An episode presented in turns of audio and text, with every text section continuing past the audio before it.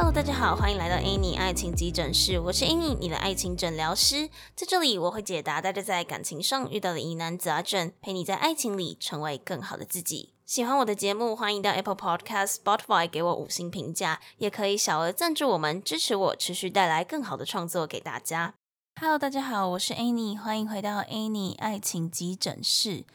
今天这一集呢，是想要来跟大家聊聊关于伴侣的沟通。那为什么想要做这一集呢？其实是一个呃，社群里面的听众给予我一点灵感，就是。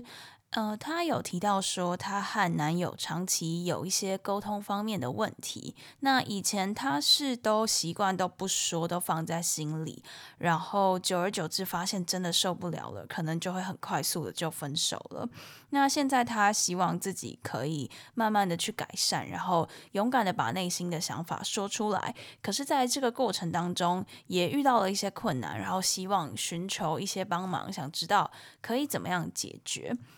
其实我觉得，大家常常会讲在说什么呃，相爱容易相处难等等之类的。其实我觉得有一个小小的原因，可能是我们在进入关系之后，就会比较觉得说，哎，我们都已经这么熟了，我们都已经交往这么久了，那很多事情我们。不用那么拐弯抹角的说啊，你还要讲的那么礼貌，讲的那么温馨温柔的感觉，是不是很别扭、很奇怪？但其实我会觉得说。呃，情侣也好，夫妻也好，你要维持一个长久的关系，其实我们还是必须要有一个双方都能够接受的沟通方法，这是蛮重要的。因为如果说你觉得，因为我们是情侣，我们就可以诶讲话可以不要不要那么毕恭毕敬，可能有时候甚至有点没礼貌等等之类的，那其实长期下来，如果其实听了是有一点不开心的话，这个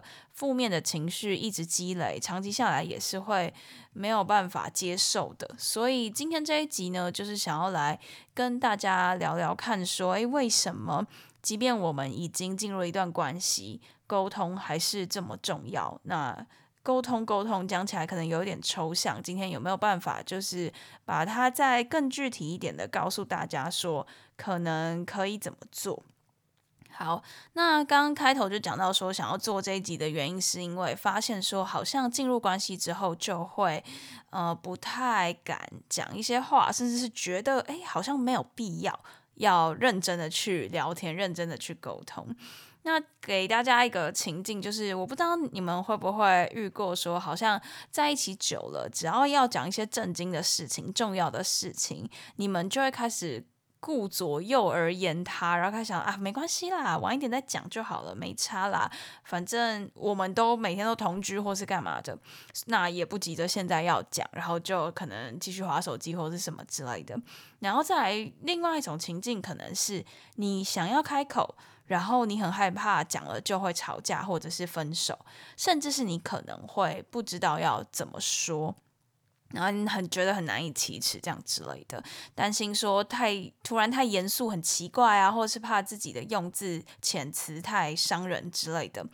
好，那我们今天呢，会分为几个部分。首先，第一个就是想要来跟大家讲一些沟通的大原则，就是你要遵循哪一些大原则，往这个大方向去调整。那接下来可能会跟大家讲说，我们要怎么样透过一些比较具体的说话的方式，来让对方感受到你是有。呃，在试图理解他，有在同理他，然后双方是能够互相尊重的。那接下来会讲一些比较具体的沟通技巧。那最后呢，可能也会带入一些比较实际的情况，就是实际上应用场景上，我们可能常常会不经意讲出怎么样的话。那或许你可以怎么样去修正这样子。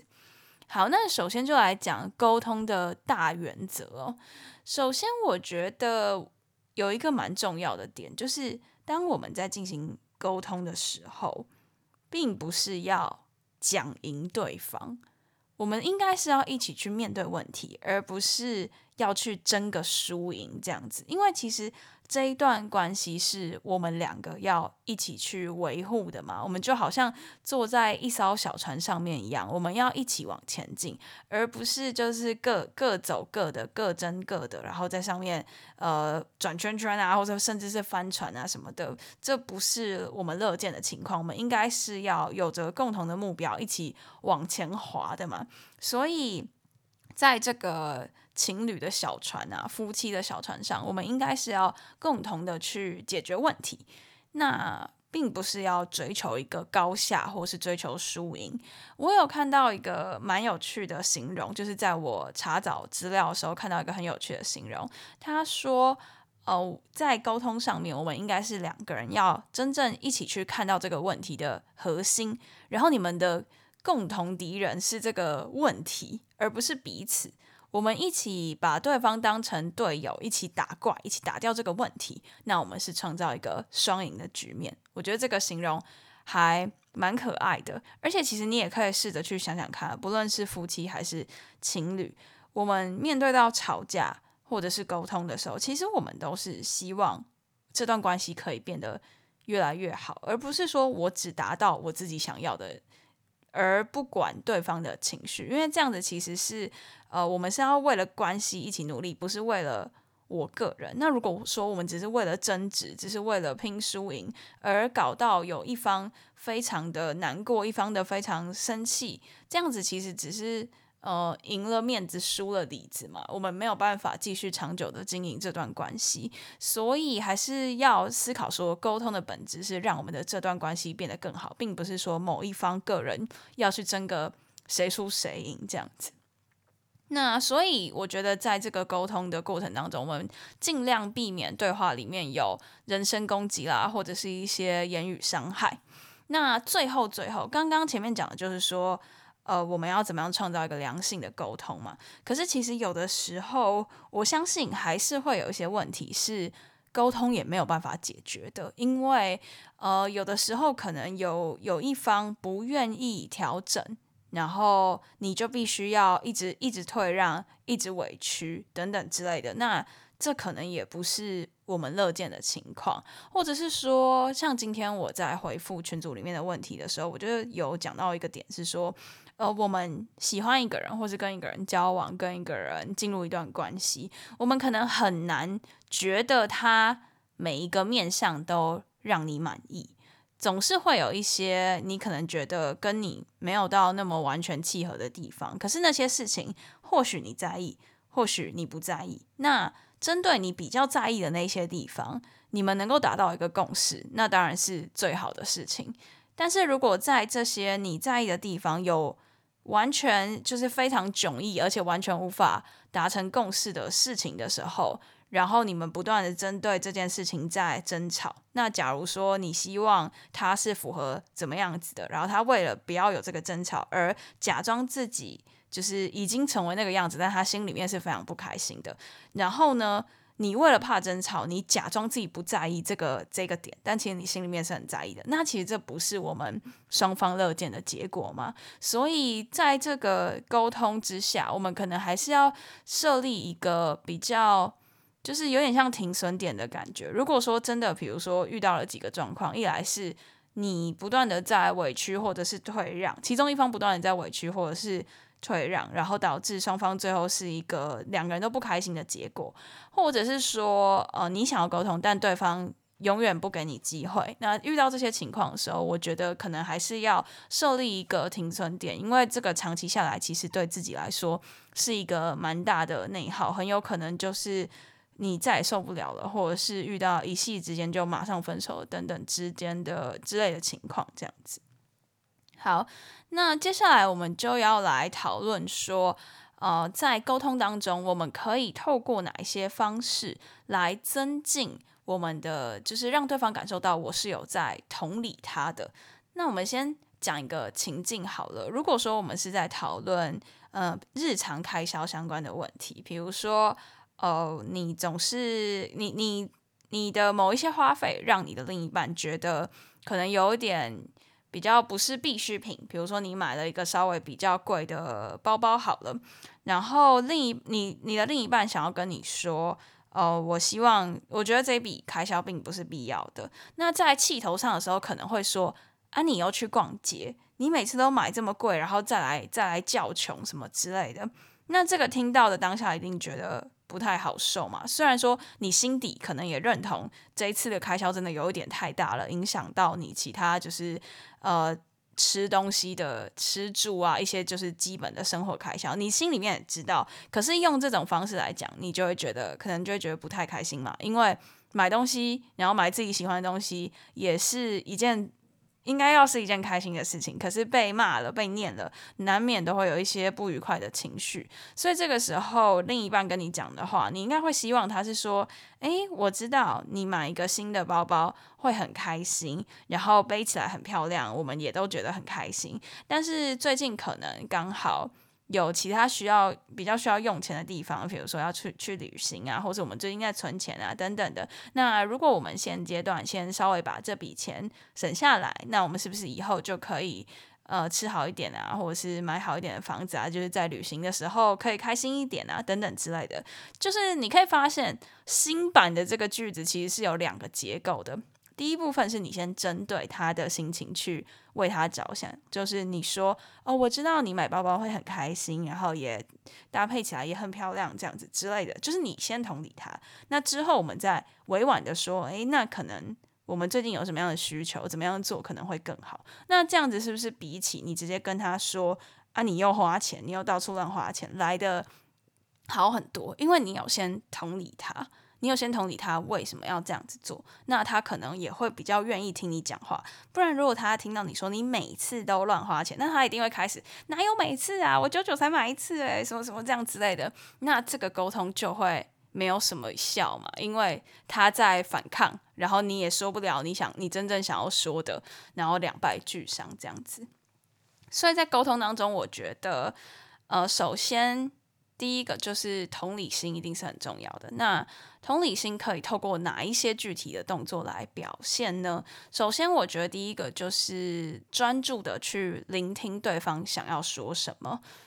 因为有的时候，对方想要开口跟你提某一个话题，他可能内心其实已经紧张很久了。就像我讲的，可能情侣他们进到比较长期的关系，就会开始觉得说啊，干嘛要讲这个，或是觉得某一些话题很难以启齿，比如说呃财务的问题啦，或者是彼此呃性方面的问题啦，他可能已经觉得够难以启齿了。所以当他真的开口想要跟你提事情的时候，我们可以给予。就是眼神的注视，然后好好的聆听，把手机放下来，把手边的事情放下来。好，那在讲这个的还有另外一个前提，就是其实我觉得在你想要沟通的时候，也可能也需要去尊重对方的时间和心情，因为有的时候，假如他现在状况状况真的不是很好，或是他真的刚好在忙其他的事情，然后你去在这个时间点跟他沟通，可能呃他会觉得说你居然选在。我想好好休息，或者我在忙的时候跟我讲，那会有一种你特别要来找茬的那种感觉，所以我觉得，嗯，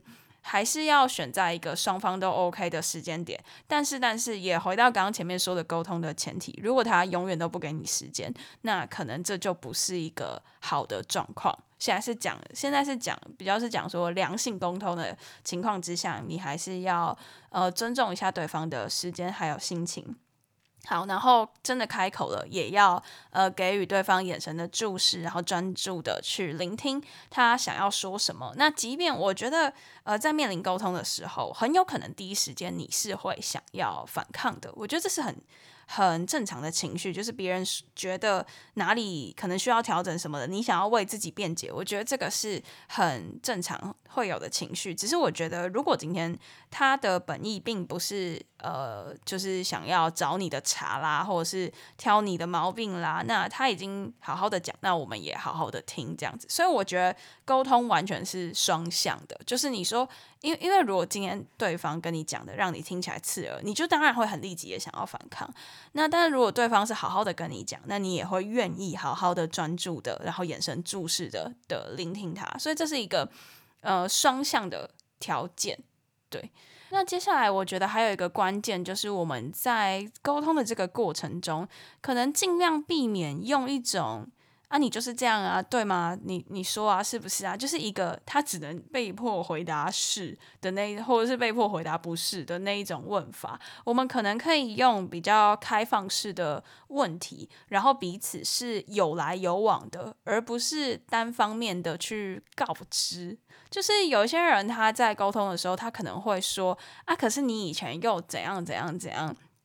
这个。我觉得这个方法就会可能会让人家觉得说你是在翻旧账，或者是你对于一个细节，对于一个细节很钻牛角尖。比如说，你说啊，你以前不是都说什么什么什么啊？一来他可能以前没有说过，二来是他可能说过了忘记了，三来可能是他以前那样子讲，可是他现在心里面。已经不是那样子的想法了，所以呃，刚刚的那种问法会让人家觉得有翻旧账或者是钻牛角尖的感觉。那你或许可以用比较开放式的那种问题说：“诶，我记得你以前可能有提过说，呃，你以前的观念是怎么样怎么样怎么样。那不知道最近经过了这一段时间，你有没有什么新的想法，或是你觉得诶，那时候的自己跟现在的自己有没有什么样子的差别等等之类的，就是你可以用。比较开放式的问题来跟他聊，而非那种我单方面告诉你，我单方面要求你回答的那一种感觉。希望这个沟通是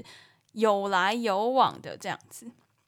然后我觉得，嗯，我今天在看社群里面的那个问题的时候，我觉得我有看到一个现象，就是说他们两个的讨论，可能呃女方会说，哦，有一个有一个怎么样的情境？好，我随便我随便举例一下好了，假设说。嗯、呃，他的他很在意你回家有没有把衣服直接挂到那个衣架上面，然后他就跟男友说：“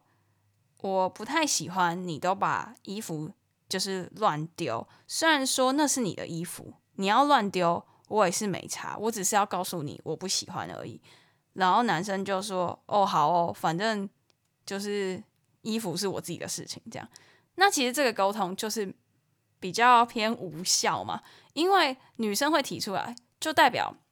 她其实是在意这件事嘛。如果你不在意，你根本就不会提嘛。所以你希望她把衣服弄整齐，可是你要跟她说，哦，可是衣服是你的，然后你如果没有没有那种，我也我也没差，反正衣服也不是我的。那这样子其实就是一个，我只是单方面告知你我不喜欢，那这样子其实没有用啊，因为你是希望她改善的嘛。那比较好的方法是可以跟她说啊。哎，我这一次有你的衣服可能放在这边。那如果说，哎。突然有人来啊，或是什么的，可能看起来比较凌乱，而且脏衣服也不要放在干净的床上，可能会比较好。现在冬天可能就是有一些传染疾病也蛮严重的。那我我可以先帮你挂起来啊。如果真的不方便的话，你你需要我帮你挂的话，你也可以跟我说。那我们一起养成这样子的习惯，对我们的居住环境来说也比较整齐，也比较就是干净健康，这样子比较不容易带外面的细菌回来等等之类的。然后或者，然后这个时候你陈述完之后，你也可以问他说，还是你觉得有怎么样的方法比较好吗？还是我们把这个衣架呢，可以放到门口，让你一进来就可以使用，这样也比较方便等等的。就是这个东西，它并不是我单方面的去跟你说，呃，我不喜欢，那、啊、你要不要改？随便你这样子，这个没有什么太大的用处。你们是要一起去讨论出一个对你们而言都比较方便的方法，这样子。好，那接下来就是。呃，刚刚在讲的时候，其实这一下接下来这一点也有点包括到刚刚那一点啦，就是，诶，刚刚我在讲说，诶，我们可以怎么样怎么样做比较，或许会比较好。你会发现我可能会用可能、或许这些假设的词汇，因为这个词汇其实是帮助你。呃，感给对方一种就是不是我说的都是对的的那种感觉，因为其实我在回应社群里面的问题的时候，也会习惯就是可能会用或许这个这两个字，因为我觉得毕竟我们也不是当事人，有一些呃细节我也是不太清楚，而且最后要做决定的还是当事人自己，所以我们在给予建议的时候，其实呃说真的啦，你跟你的伴侣相处，他最后要不要改变也是。他自己的决定嘛，因为脑袋他在身上，嘴巴在他身上，手也在他身上，所以他要不要改，最后的决定都是他自己。但是如果你能够让他有一种，我也是有可以自主的权利，我也是可以自己去决定，也是可以跟你一起共同的去决定我们要用什么样的方法做比较好，那这会比较有自主的感觉，那他也会比较有意愿去跟你讨论。因为如果你是直接跟他说，哦，好，那我们的改善方法就是我直接把衣架搬到门口这样子，那他可能会觉得说，哦，我都没有决定的权利，那你找我讨论干嘛？那但是如果你是跟他说，诶，或许我们可以把衣架放到门口，这样是不是比较方便呢？你们可以去讨论，那这样听起来可能会比较舒服一点。用这样子有点像是试探性的假设语气，应该会比那种强硬的命令语句来得更有效一些。这边的假设性问题不是要问那种什么，我跟你妈妈同时掉到水里面，你要先救谁？不是这样，而是不是假设一个情境的问题，是指用一些可能比较像是试探性的假设语气这样子。好，那我们接下来就来讲说。呃，一些比较就是算是一些句型的结构嘛，让你在沟通的时候可以使用。那首先第一个，我觉得之前有分享过一本书，在讲非暴力沟通嘛。那其实非暴力沟通，它在讲的是说你在沟通的时候，尽量避免使用那种比较暴力啊，或者是我这边的暴力不竟然是那种肢体上的暴力哦，就是。言语上的可能嘲讽啦，或者是硬要争个高下啦，这样子。那非暴力沟通有四个步骤，首先是观察，那观察就是讲出你所观察到的比较客观的事实，不要加太多的评论。然后第二点，就接下来下一步就是讲一个感受。那第三个就是在讲你觉得，呃，你在这件事情里面这个感受让你。带出你觉得潜藏的你的需要是什么？那最后就是请求，就是你希望对方可能或许可以怎么样子调整。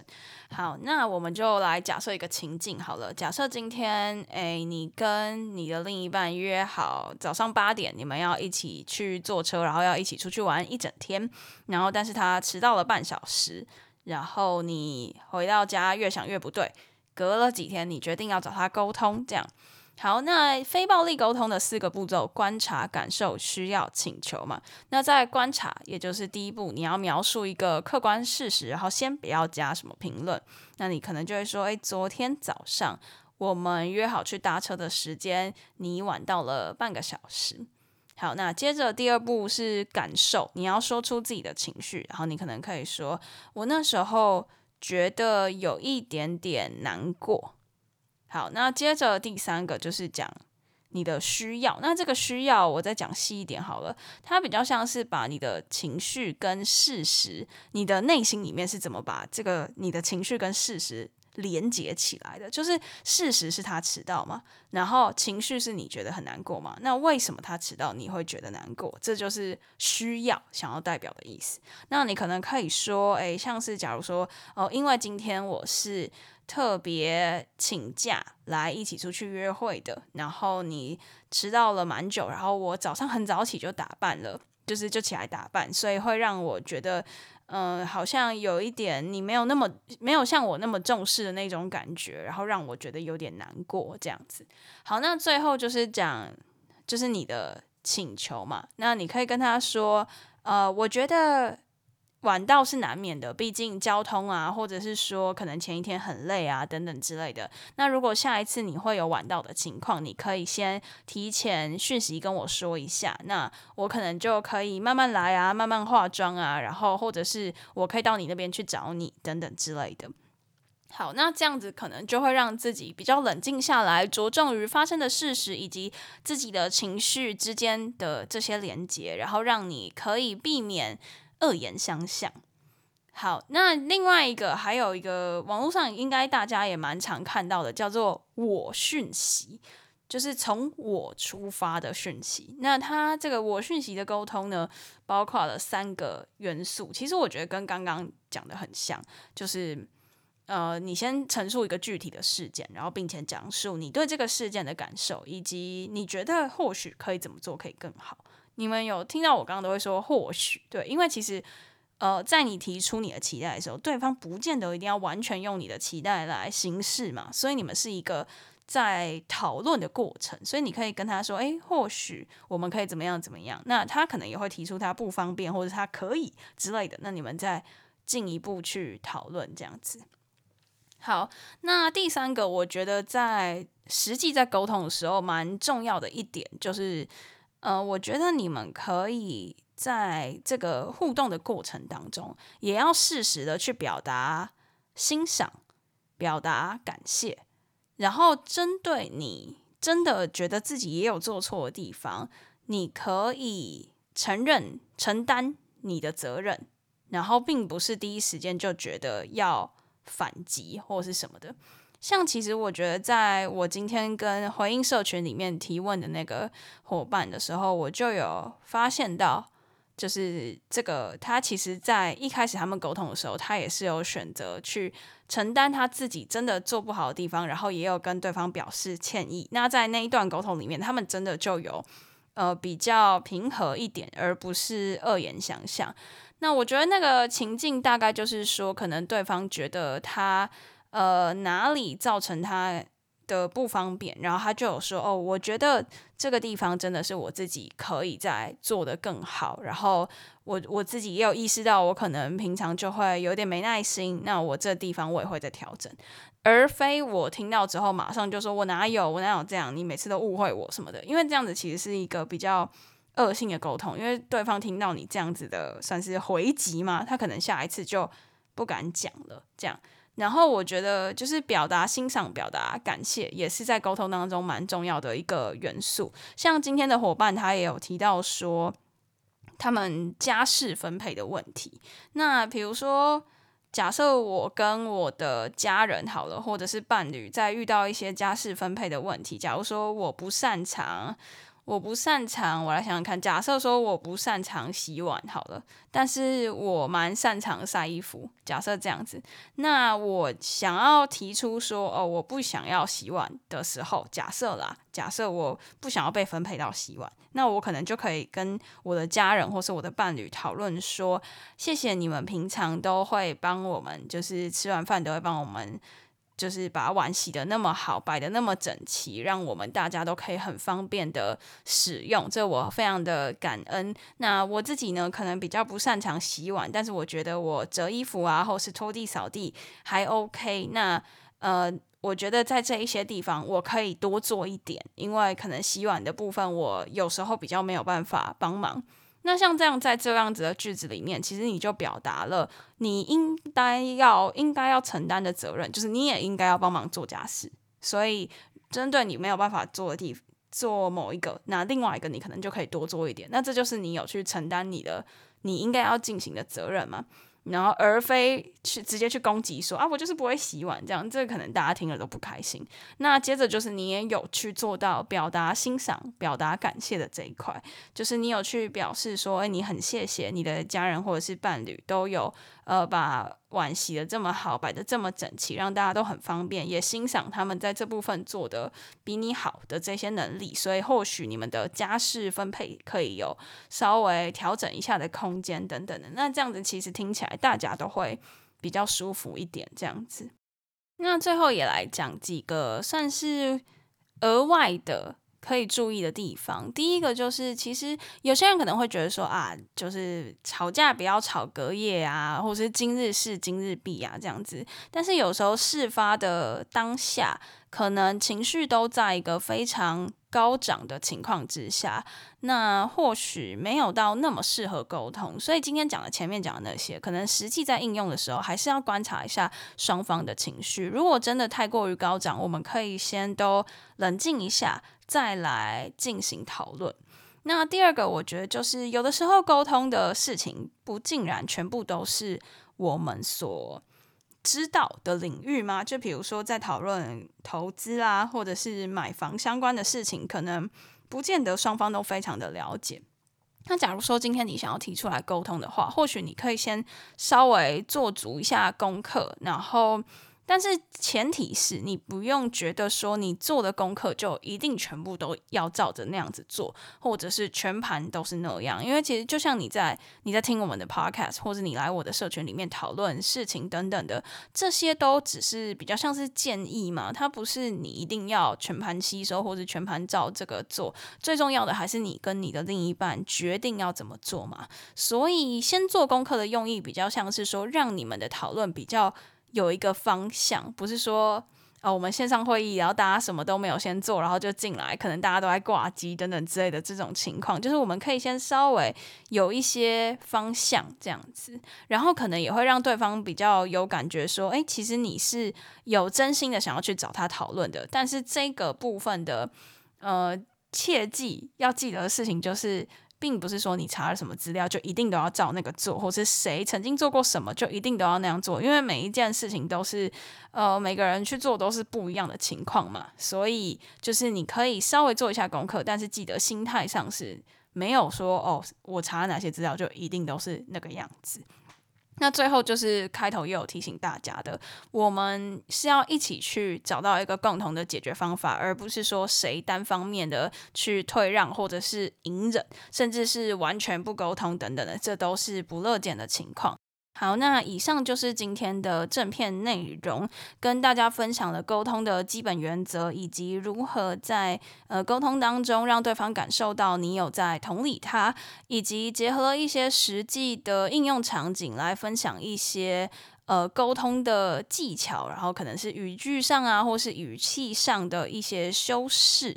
那很感谢听众朋友今天在群组里面的讨论，然后让我慢慢借由回答大家的问题，跟大家讨论，然后看大家的回复的这个过程当中，慢慢聚焦出、收敛出一个比较具体的，可以讲说，诶，沟通可能可以怎么样改善的一些具体的方法。因为有的时候可能有些人会跟我说，诶，沟通沟通大家都知道，可是沟通听起来是一个有点抽象的词汇。那很感谢大家今天热情的互动，然后。哦在大家的讨论当中，我也学到了蛮多的，所以就整理了一下来分享给大家。那以上就是今天的正片内容。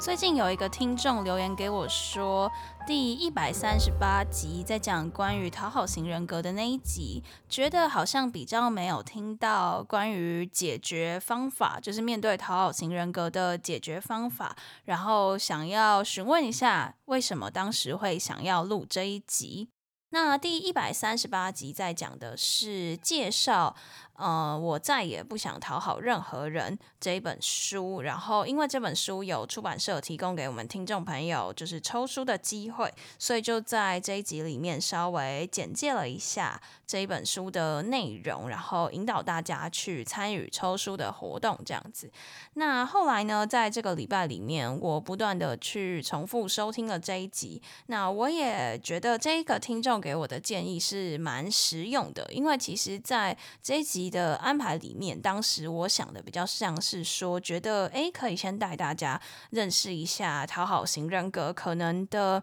嗯状况是哪一些，以及它的成因可是可能是什么。然后，因为这个书里面作者他是有讲了一些关于就是讨好型人格的成因，然后最后他有整理出了一个他自己提出的一个可能可以日常当中可以自我疗愈的方法。那当时在撰写这一集的大纲的时候，我的想法是想说，可以先带大家就是呃去探讨一下自己有讨好型人格的原因是什么。